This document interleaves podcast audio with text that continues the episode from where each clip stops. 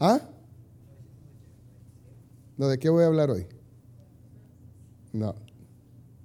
Hoy no voy a hablar de eso. Y quería empezar con esa pregunta. Pero sí quiero compartirles algo, hermanos, tal vez así como un testimonio basado en la escritura, de otra clave que en, la, en mi vida personal ha sido eh, como que, como un fundamento, una fortaleza, una clave para encontrarme con el Señor. y, pero sí hace como 36 años que por primera vez yo escuché al hermano Marvin, el tabernáculo de David. Fue en el Gran Hotel Zula, que ya está cerrado. En un seminario que él dio a las mujeres de Aglo. La hermana Bárbara tocaba el órgano. Él compartía acerca del hermano del tabernáculo de David. Pero ese seminario, ese curso, cambió mi vida porque nosotros todavía estábamos yendo a la iglesia anterior, no éramos parte de, de Ministerio Hebrón. No sé si el hermano David habrá ido a ese seminario. ¿Usted fue a ese seminario, hermano David?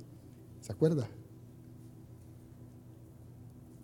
Y recuerdo una experiencia preciosa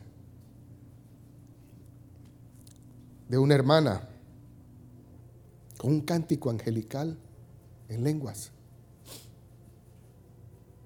Fue algo muy lindo. Pero ese seminario, vuelvo y digo, no estábamos todavía caminando con el renuevo, ni mucho menos en Hebrón. Pero yo oí y conocí lo que nunca en mi vida había escuchado. Pues aprendimos unos coros ahí. Yo llegué a mi casa esa noche. Me metí al cuarto. Y yo comencé a cantar esos coros que nunca había cantado. Y no habíamos cantado, ¿verdad, hermano David? No habíamos cantado esos coros. Pero ahí tuve una experiencia que marcó mi vida. Yo comencé a hacer lo que el hermano Marvin nos enseñó. A levantar mis manos solo. Tenía aproximadamente 21 años. Y yo comencé a hacer lo que Él nos enseñó. A ministrar al Señor. Y cuando yo estaba ministrando al Señor, yo creo que el Señor dijo, este lo tengo que marcar. Hermanos, un fuego, literalmente. Si era la presencia del Señor, pero un fuego estaba quemando mi corazón, mi pecho. No sé si usted ha experimentado eso, no lo sé. Tal vez sí, algunos. Los que han experimentado eso sabrán de lo que yo estoy hablando. Pero un fuego. Hasta el grado que yo caí hincado. Yo solo le dije, Señor, si tengo que perecer, que perezca, pero era tanto el fuego ah, que marcó mi vida. Literalmente marcó mi vida. Y de ahí en adelante fue como que si yo hubiera probado droga, no sé qué. Pero mi alma llegó a anhelar tanto eso.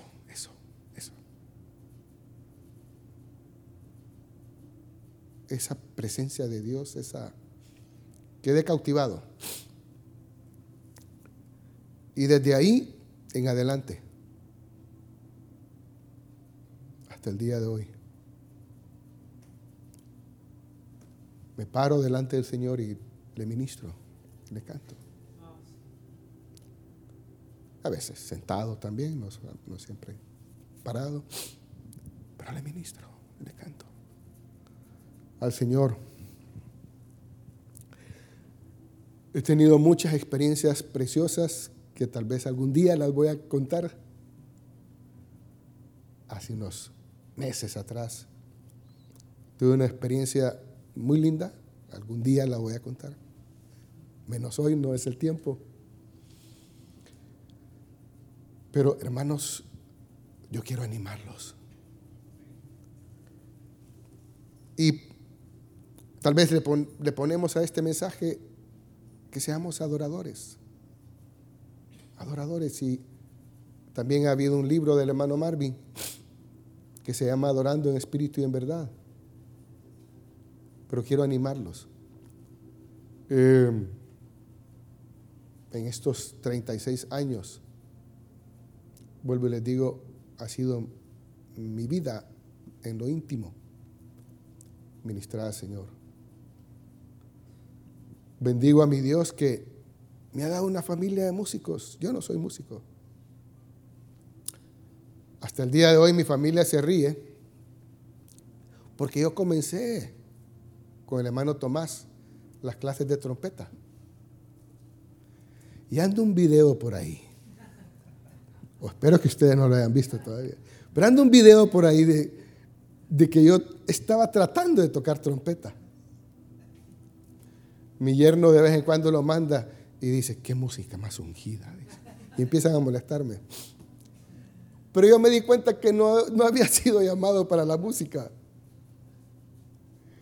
Pero sí me acuerdo que desde niño me gustaba cantar a cantar. Así es de que canto al Señor y el Señor me ha bendecido con una familia de músicos, que ha sido una bendición.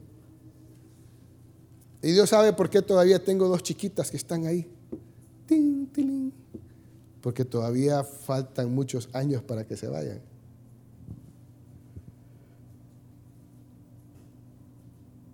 Pero quiero ver algunas cosas. Hermano Robert me dijo algo que el Señor te esté hablando y cabal, el Señor me, me estaba hablando sobre esto. Em,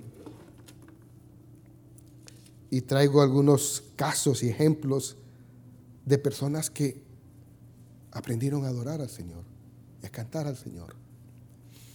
Y algunas bendiciones de hacer eso, ¿verdad? Y quiero que empecemos con la mujer samaritana.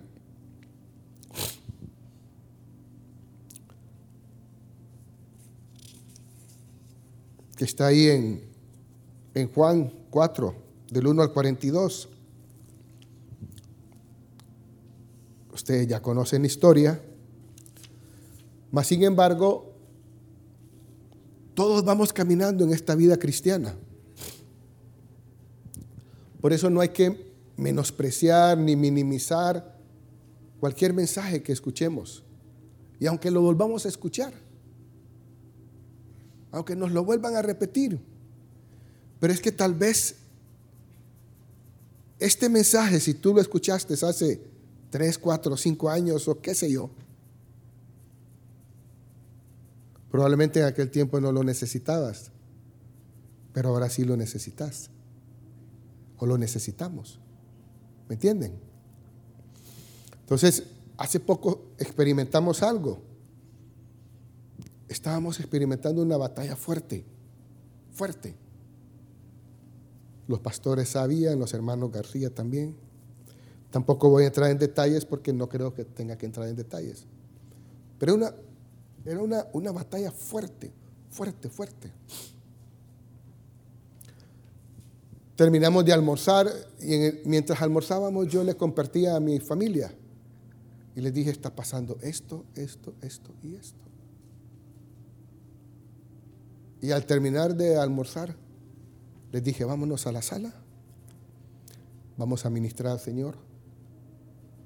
Fulana toca el piano, parémonos, levantémonos, clamemos y comenzamos a cantar pero a cantar, hermanos. Y el Señor cayó ahí.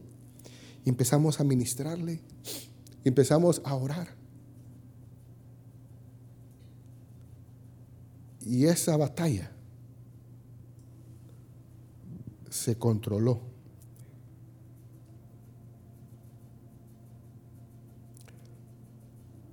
Si les, si les contara los detalles dirían, wow, pero wow, o sea, el Señor tomó el control de esa situación. Y sea cual sea tu batalla, sea cual sea tu, tu guerra que estás librando en tu parte emocional, espiritual, en tu corazón o situaciones externas, quiero animarte. Párate delante del Señor. Muchas veces son batallas personales en las que uno tiene que ministrar al Señor y a cantarle. Y el Señor nos libra ahí.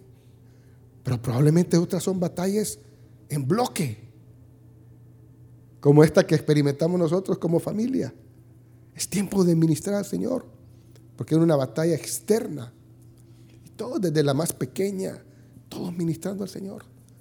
El Señor nos, nos dio la victoria. Sea cual sea tu batalla, cántale al Señor, ministrale, alábale. Y creo yo que vamos a tener muchas batallas. Estamos, nosotros estamos teniendo muchas batallas de diferentes frentes. Y uno queda, ¿y, aquí? ¿Y ahora qué pasó? Diferentes frentes, pero batallas. Que uno dice, ¿y qué está pasando? ¿Y esto qué pasó? ¿Y ahora por qué?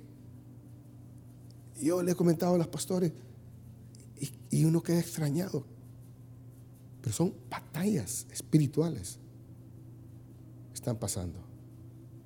Yo creo que ustedes también. Pero una clave es esta, hermanos. Cantemos, ministremos al Señor. Amén. Porque el Señor llegó al pozo de Jacob.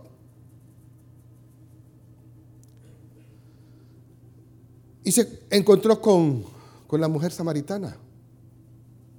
Y conocemos la historia. Entonces, la mujer samaritana le dijo al judío, Jesús, pero es que ustedes los judíos dicen que debemos adorar en Jerusalén. Pero el Señor le dijo a, la mujer samaritana, mujer, mujer, el día vendrá en que los adoradores adorarán en espíritu y en verdad. Pero no solo en Jerusalén, en San Pedro Sula también, en nuestras casas, en nuestros hogares.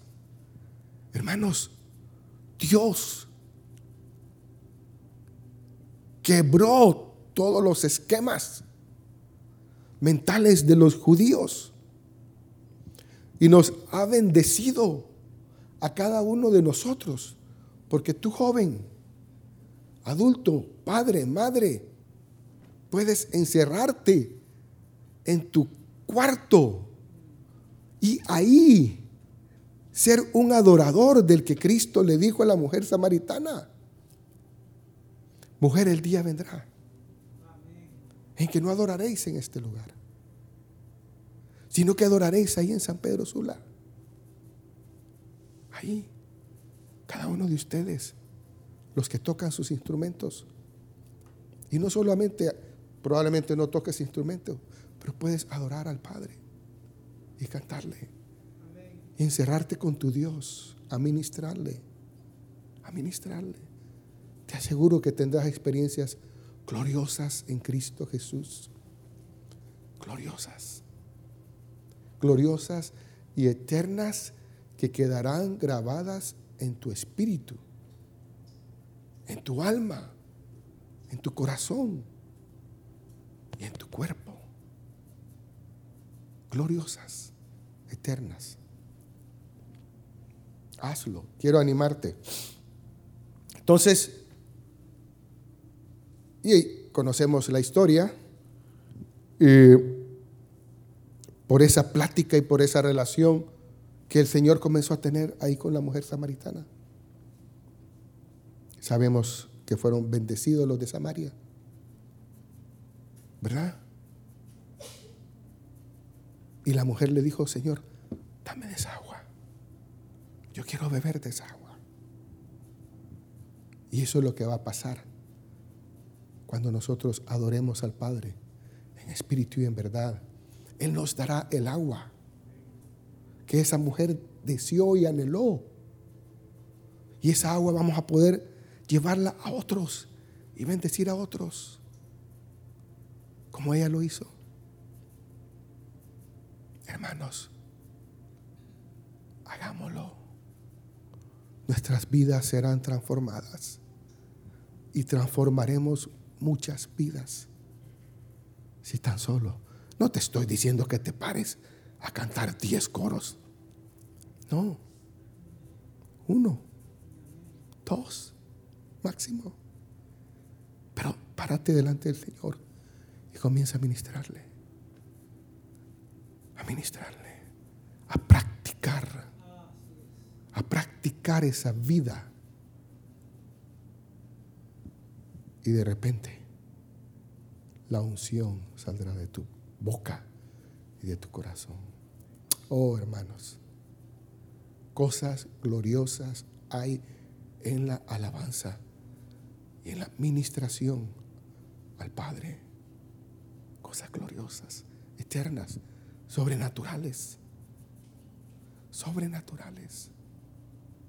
Como les digo algún día, esa última experiencia fue algo sobrenatural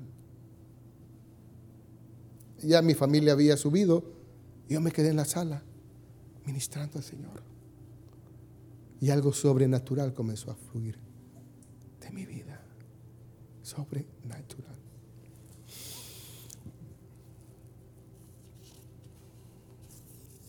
Oh, qué agua. Agua la que fluye de ese pozo. ¿Tienes batallas en tu vida? Pues veamos qué fue lo que pasó con Pablo y Silas. Imagínense. Yo puse esta pregunta, escribí esta pregunta. ¿Por qué no cantas en tu cárcel? ¿Cuántos encarcelados habemos aquí? Yo soy uno. Si tú no estás encarcelado, ojo, porque Dios siempre te meterá en una cautividad. Si eres hijo de Dios, siempre estarás en una cautividad. Siempre. Siempre. Sea cual sea. Porque solo en la cautividad conocerás a tu Dios, a tu Creador. Solo ahí. Solo ahí. Entonces, si habemos encarcelados aquí y cautivos, de cualquier índole que sea tu cautividad, ¿por qué no cantas en tu cárcel? ¿Mm? Miren lo que pasó en la cárcel de Pablo y Silas muchos presos serán libertados. Si tú cantas en tu cautividad, muchos presos serán libertados. Y creo que los primeros que van a ser libertados serán tu familia. ¿Mm? ¿Qué pasó con el carcelero? El carcelero vivía en la cárcel, ¿sabían? Ahí estaba la casa de él. Y él fue libertado por las alabanzas de Pablo y Silas. Aparte de los presos naturales, este hombre fue libertado por la alabanza que Pablo y Silas estaban cantando. Y no solamente él, su familia también fue libertada. ¿Está tu familia encarcelada. Sí, sí. Mi esposa y mis hijos pelean sus batallas.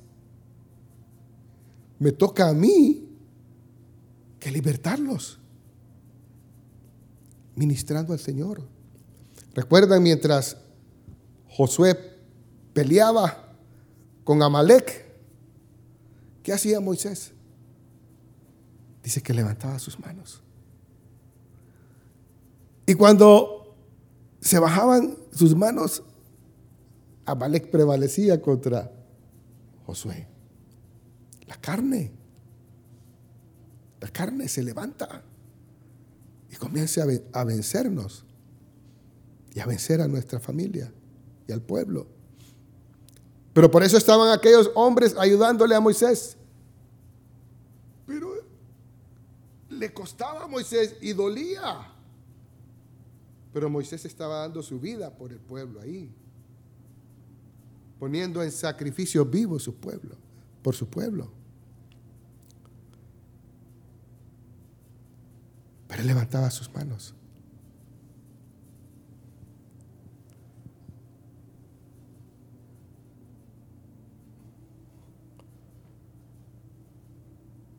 ¿No quisieras tú levantar tus manos? Hermanos, tal vez ponen atención. Estoy compartiendo la palabra del Señor y después hablan. Porfa. Entonces, queremos que, que nuestros familiares conquisten a sus enemigos. Cantemos, ministrémosle. Pero hermanos, es, es un trabajo, es un trabajo, es, un, es una dedicación al Señor hacer esto. Es un esfuerzo, es un sacrificio ministrarle a Él. Quiero que entendamos, es poner nuestra vida para el Señor primeramente y después para que los demás reciban esta bendición. La cárcel, las cárceles se van a abrir de puerta en puertas. Cuando Pablo y Silas cantaban, imagínense, en su cepo. Y ellos comenzaron a cantar. Dice la Biblia que un terremoto vino sobre la, sobre la cárcel las puertas fueron abiertas. Los presos podían salir e irse, quedaron libertados.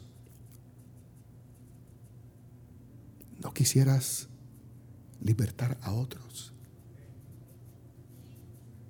Párate delante del Señor y ministrale, cántale, adora al Padre, adora al Hijo el Espíritu Santo. Y el Señor se va a mover en tu vida, en la vida de tu familia. Serán libertados los cautivos y los presos. Y como dije al principio, los carceleros se convertirán a ti y a Dios. A ti y a Dios. Te seguirán si tan solo lo administramos y le cantamos.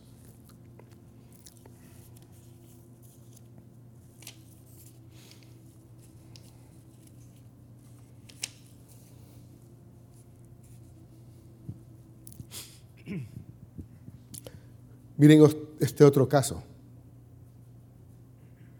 Una ramera. que llegaría a ser parte del linaje de Cristo, fue libertada, ella y toda su familia, por el sonido de las trompetas y de las bocinas.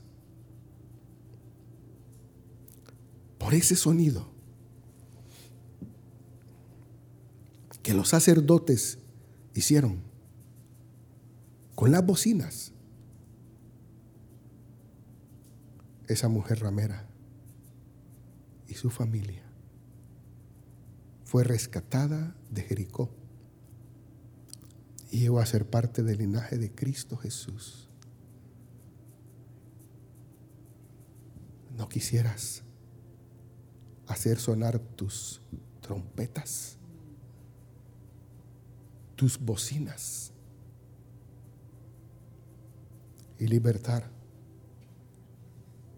a otros? Aparte de que cayeron los muros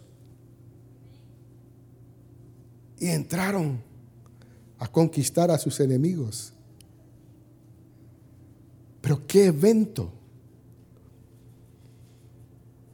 qué evento más espectacular.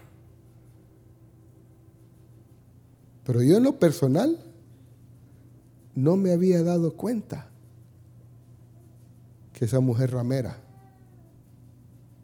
fue rescatada y que vendría a ser parte del linaje de Cristo por ese sonido de las bocinas,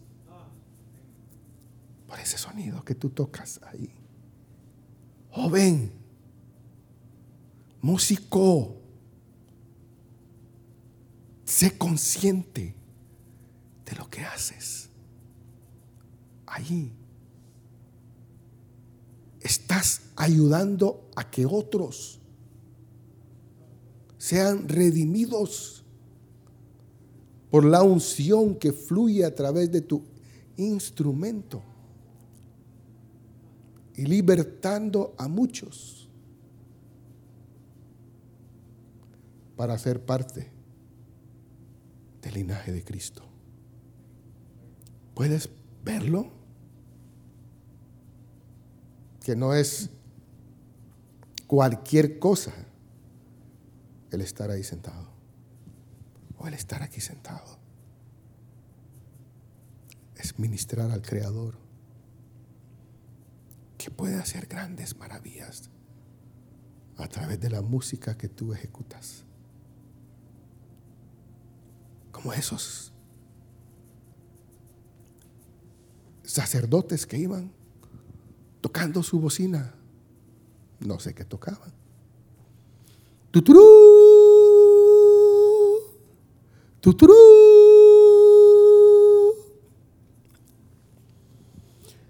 Dice que seis días hicieron lo mismo. Seis días. Pero el último día dieron siete vueltas sonando las bocinas. Tuturú, tuturú.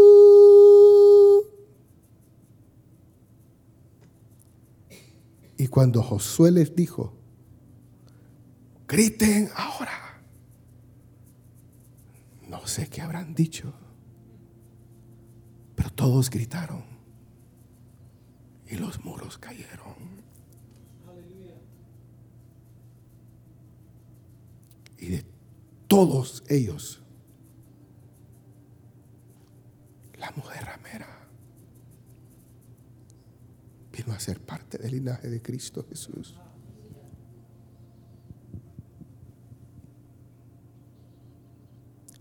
Y el Señor nos llama a nosotros, ramera, porque tenemos muchos amores.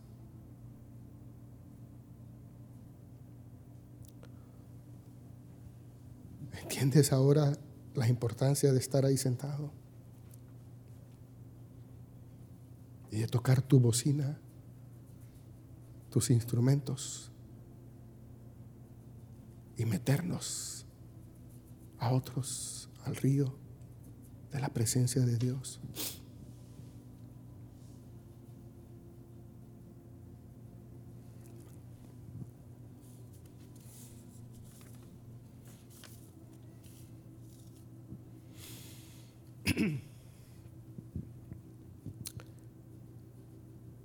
Y ese mediodía que cantamos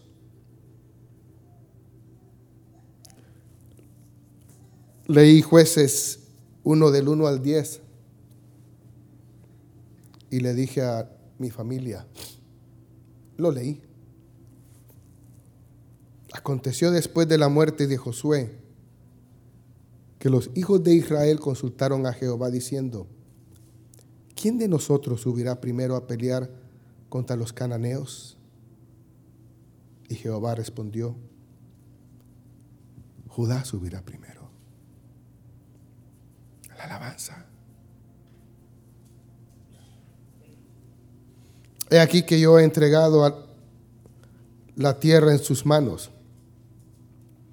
Y Judá dijo a Simeón, su hermano, sube conmigo al territorio que se me ha adjudicado y peleemos contra el cananeo.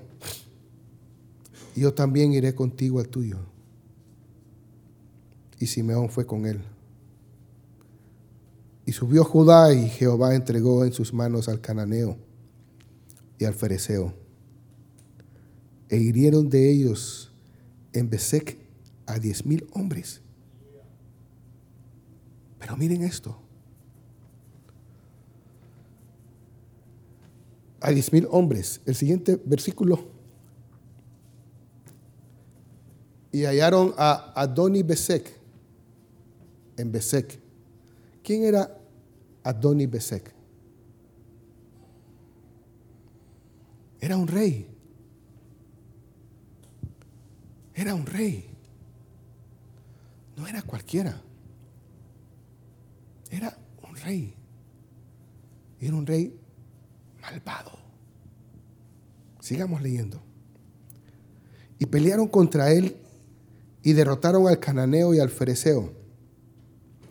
Mas Adonis Besec huyó y le siguieron y le prendieron y le cortaron los pulgares de las manos y de los pies. Entonces dijo Adonis Besec, setenta reyes, cortados los pulgares de sus manos y de sus pies, recogían las migajas debajo de mi mesa. Como yo hice, así me ha pagado, me ha, ha Dios.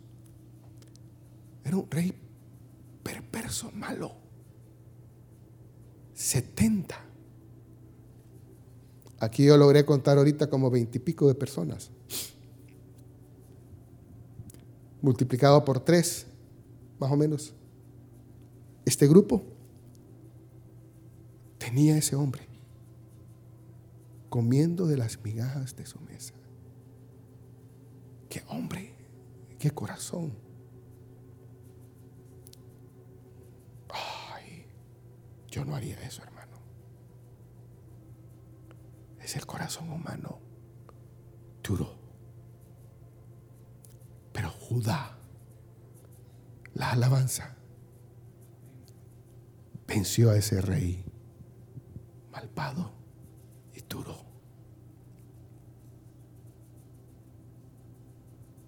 ¿Estará ese corazón en nosotros? Duro.